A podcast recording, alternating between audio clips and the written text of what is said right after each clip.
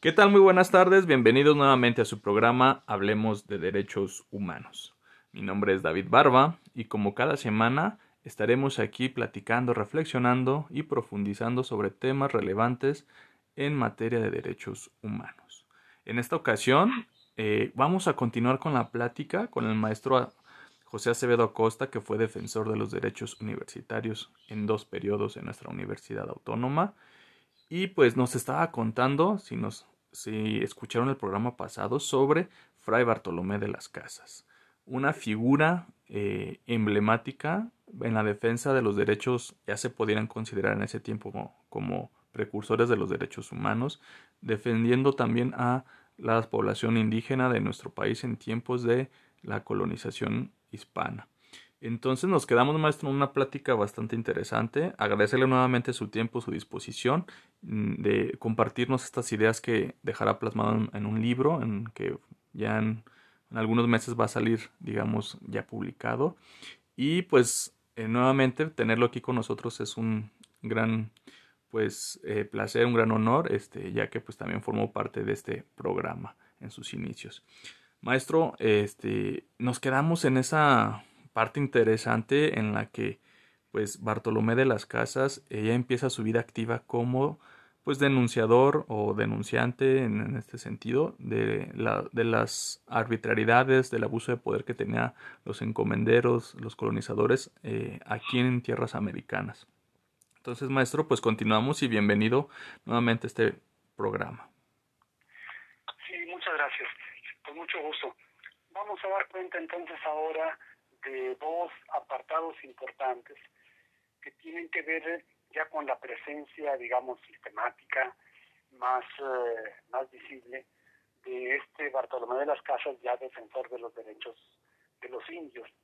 Y en segundo lugar, pues haré referencia a algunas de las obras que él escribió, en donde deja testimonio muy claro de cuál es su interés, cuál es el propósito y cómo acaba siendo realmente el primer defensor de los derechos de los indios a partir justamente de su experiencia particularmente en Perú y en México. Entonces, eh, continuando con la, primera parte de esta segunda sección. Fray Bartolomé es un personaje que se, se inscribe, se inserta pues en la Orden de los Dominicos a partir del 1523. Y esto lo hace como resultado de lo que de lo que conocemos como su segunda conversión personal a favor de los indios. La primera conversión se dio en 1514, cuando él se reconoce a sí mismo como defensor de los indios. A partir de esa fecha, les decía, el 15 de, de agosto, él deja de ser colono, deja de ser encomendero, deja de ser un capellán militar y se dedica a evangelizar totalmente a los pueblos en ese entonces de lo que llamamos las Indias del Caribe.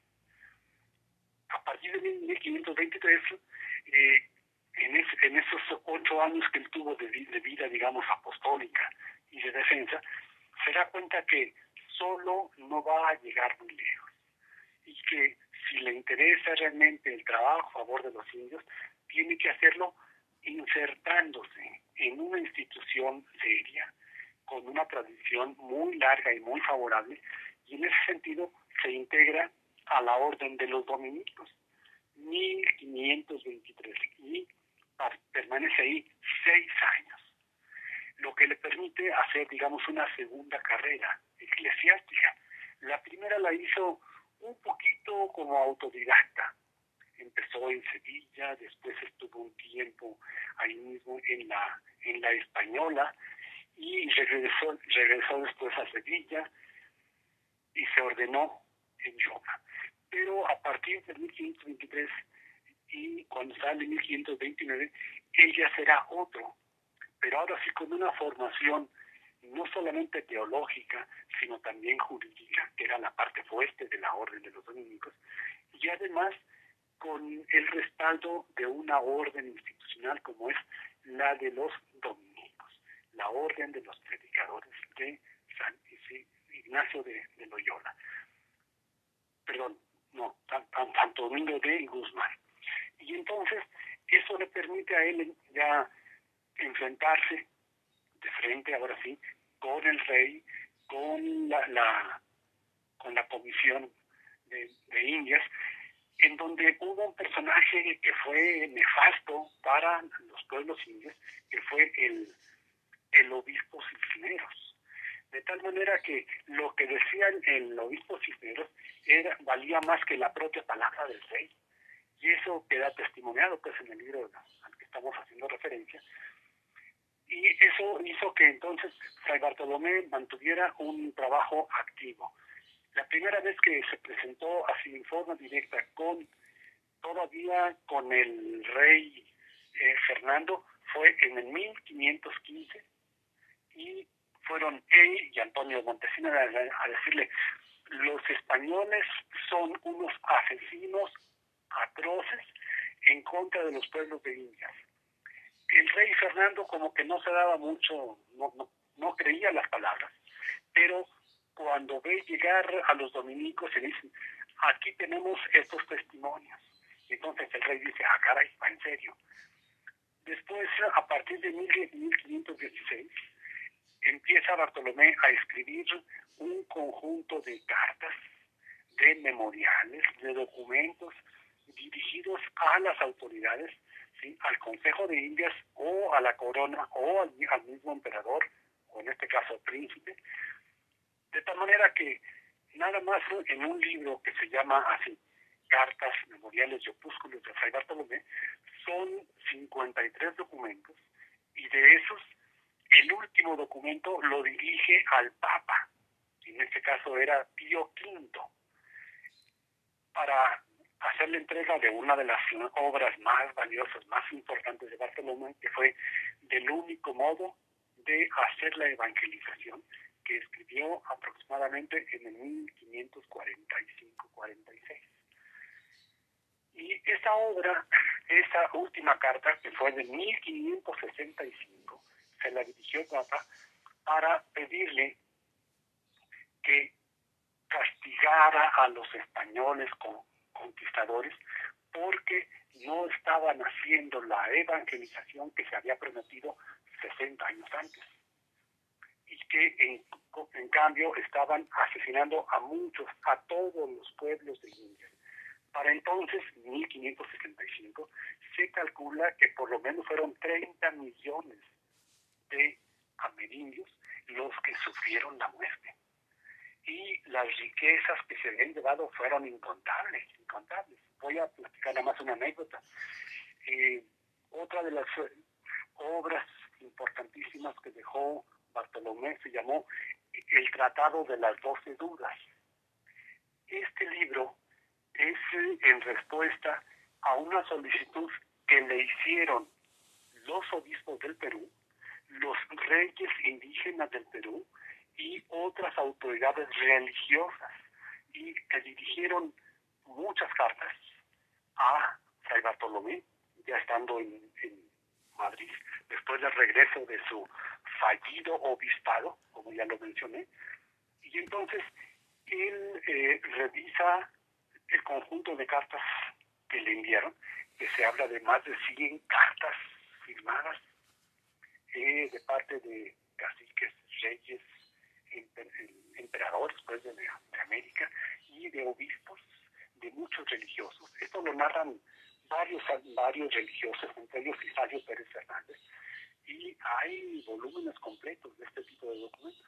Entonces, a partir de este, de este momento, Bartolomé eh, revisa todo el material y escribe este tratado que se llama el Tratado de las Doce Dudas y lo hace en forma de preguntas y respuestas.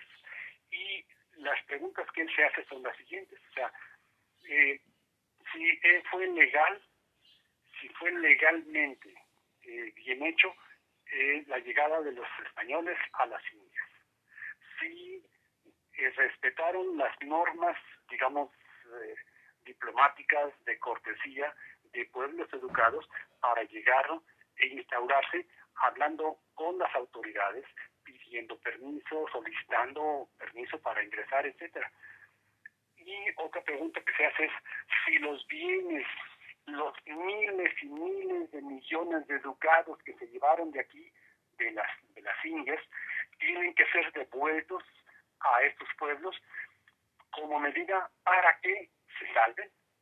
En segundo lugar, para que no sean condenados. Y en tercer lugar, para hacer las paces con justicia con los pueblos conquistados.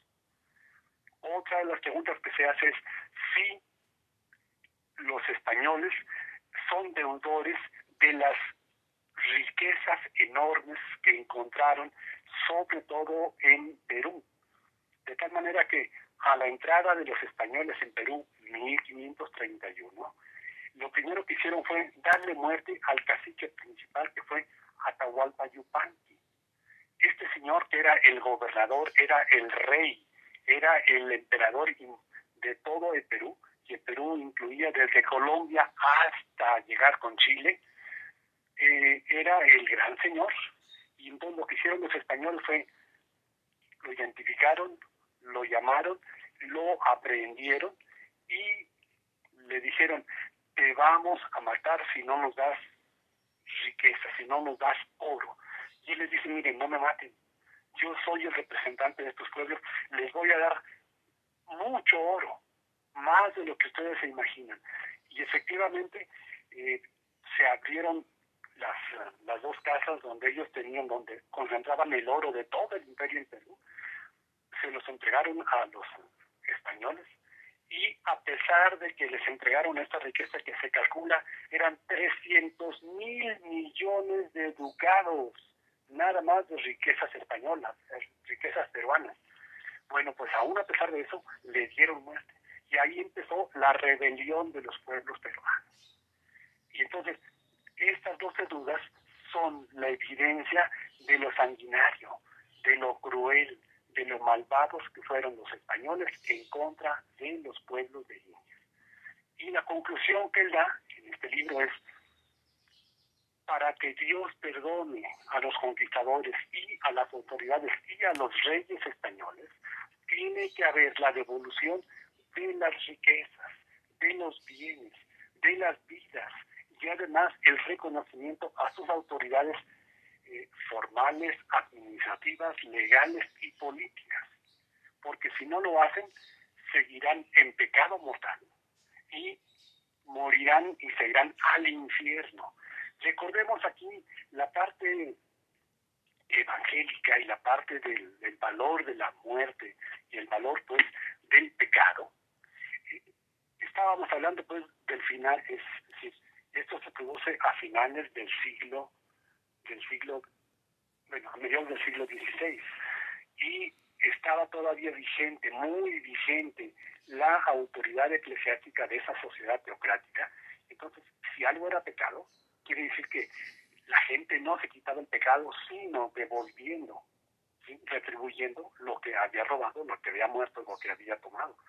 Entonces, es, un, es una obra muy valiosa en donde él se declara abiertamente, soy el defensor de los pueblos de Indias y de modo especial de estos 300 pueblos que me han escrito a mí solicitando que intervenga ante el rey. Y de hecho este libro sirvió para que el rey Felipe II, estamos hablando ya de 1565 a 1573, el rey Felipe que se había sentido, que ya se había visto pues cómo eran eh, dependían de las hazañas y del poder económico militar que se habían hecho los colonos, tanto los colonos que había en toda América, pero sobre todo los peruanos y los de México, que se sentía imposibilitado, siendo el rey, para imponer una sanción mayor. ¿Por qué? Porque temían que los reyes se sublevaran y así como habían muerto ya a unos obispos y a un rey, hicieran lo mismo con el rey. Y entonces les advierte Bartolomé de las Casas. Lo peor que puede hacer un rey es declinar frente a sus últimos, que en este caso eran los colonos, los conquistadores. Y le advirtió, si usted, emperador, cede a esta presión, España entera habrá perdido a todos los pueblos de Indias. La riqueza ya no llegará a España. Y entonces la, mayor frustración será para el imperio español. Estamos hablando de 1565 y gracias a esta presión muy fuerte de los dominicos, especialmente de Bartolomé, es como Felipe cambia de idea y dice, efectivamente, no vamos a, admitir que las uh, encomiendas, los requerimientos, la esclavitud, la forma de explotación pues, del campo y de las minas, sea como dicen los españoles, sino tiene que ser de acuerdo como nos recomienda el dominico Fray Bartolomé de las Casas. Dejo aquí esta escena para cerrar ya los últimos dos minutitos y mencionar sencillamente algunas de sus obras que vale la pena ser leídas para que veamos que esto que es historia es mucho más que historia. Todavía el presidente Andrés Manuel López Obrador ha insistido en que los pueblos españoles no deben por lo menos una disculpa pública. Tiene razón, apoyados en los textos de Fray Bartolomé de las Casas. No solamente una, una, una disculpa pública, tiene que haber un reconocimiento de los grandes abusos, latrocinios, muertes, 30 millones de, mexicanos, 30 millones de indios de América muertos, para que no haya siquiera un usted disculpe. Entonces, creo que vale la pena que recordemos esto. Y menciono entonces las obras que vale la pena y que yo estoy, estoy incluyendo en el libro. Incluyo 20 páginas de tres libros históricos que hacen referencia a esta defensa de los derechos humanos de los indios. El primero es, pongo un capitulito del libro que se llama Breve Relación de la Destrucción de las Indias. Solamente un capítulo para hacer referencia a cómo llegaron a destruir Cholula y después la Ciudad de México. Segundo libro, que pongo también una consideración, es de la historia de las Indias, solamente la conclusión que hace el propio Bartolomé de sus tres volúmenes para decirnos que él piensa en la defensa de los derechos de los indios y que por eso se dio la tarea de escribir este libro, que es un testimonio abierto, directo, personal, testimonial, para defender a los pueblos de India llama Historia de las Indias. Y el último libro que incluyo también de aquí, que son seis paginitas, es justamente del Tratado de las Doce Dudas, las preguntas y algunas respuestas para que se vea el estilo de trabajo político, académico, evangélico de la fe hace Fray Bartolomé. Y en ese sentido, el gran defensor de los derechos humanos que nace en el 1484 y muere en el 1566 a la edad de 84 años. Es un defensor que defiende a los pueblos indios dos siglos y medio antes que el defensor ombudsman sueco de 1809. Los dejo hasta aquí, salvo que hiciera falta alguna otra cosa. Muchas gracias. Ok, maestro, pues agradecerle. Sin duda yo creo que pues se quedan muchas cosas todavía interesantes de Bartolomé por hablar, por reflexionar y que pues bueno, la vamos a estar esperando. Yo creo que cuando salga, se edite el libro, nos avisaré con gusto pues está aquí el espacio para seguir platicando sobre, sobre su libro, sobre Bartolomé y sobre todo pues esta figura que usted ya logra rescatar eh, como ya una figura digamos institucional en relación como un ombudsman que pues se dedica a proteger, digamos, al pueblo a, de los abusos de una autoridad, ¿no? Que en este caso, pues, sería también la corona española en sus diferentes representaciones durante el virreinato, digamos, en las Américas. Eh, agradecerle y pues no sé si algo, nos quedan pocos minutos, nos quedan ya unos tres minutitos, no sé si cerrar con alguna, algo importante pues de Bartolomé que usted lo considere de forma personal ya nos habló bastante, pero de forma personal usted, ¿cómo lo consideraría para, digamos, en estos tiempos actuales, ¿no? ¿Cómo tenemos que abordarlo? ¿Cómo nos daría luz Bartolomé de las Casas en, estos tiempos actuales de tanta necesidad de defensa de los derechos humanos? Sí, gracias. Mira, aprovecho para decir entonces que el objetivo del libro es buscar, investigar si hay elementos suficientes históricos, documentales, políticos, evangélicos, eh, en la historia de, la, de, las culturas que pueda, digamos, eh, fortalecer eh, a este personaje que es Bartolomé y si lo podemos calificar como un defensor de los derechos de los indios. a esta pregunta la respuesta es sí, hay sobrada información, hay muchos resultados, hay un reconocimiento, digamos, multitudinario, masivo, tanto de la academia española, de las academias de América Latina, de las academias europeas, que reconocen que el primer defensor de los derechos de los indios es Fray Bartolomé de las Casas, primera cosa. Y la segunda, creo que es importante entonces decir que si bien eh, Bartolomé lo que hizo fue la defensa de los derechos naturales, entendemos por derechos naturales, tú lo sabes como abogado, pues el derecho a la vida, el derecho a la justicia, el derecho a la libertad, a la libre determinación de los pueblos. Estas ideas están escritas de muchas formas en más de 3.000 páginas escritas por Fray Bartolomé de las Casas. Entonces, hay testimonios tanto personales como de las instituciones, como de las voces, muchas voces eh, que se reúnen cada que hay una ocasión para recordar o bien el nacimiento de San Bartolomé o la muerte, o ahora para desarrollar esta vigencia de los derechos humanos que nace el 15 de agosto de 1514 y de ahí a la fecha estamos en deuda con Fray Bartolomé. Ok, maestro. Pues bueno, eh, se nos agotó el tiempo. Yo creo que nuevamente vamos a invitarlo el siguiente año. Esperemos que nos siga contando y, dándonos esta, esta luz, ¿no? Sobre estas figuras que a veces olvidamos y que muchas veces, pues, aportarían mucho a nuestra reflexión cotidiana y, actual.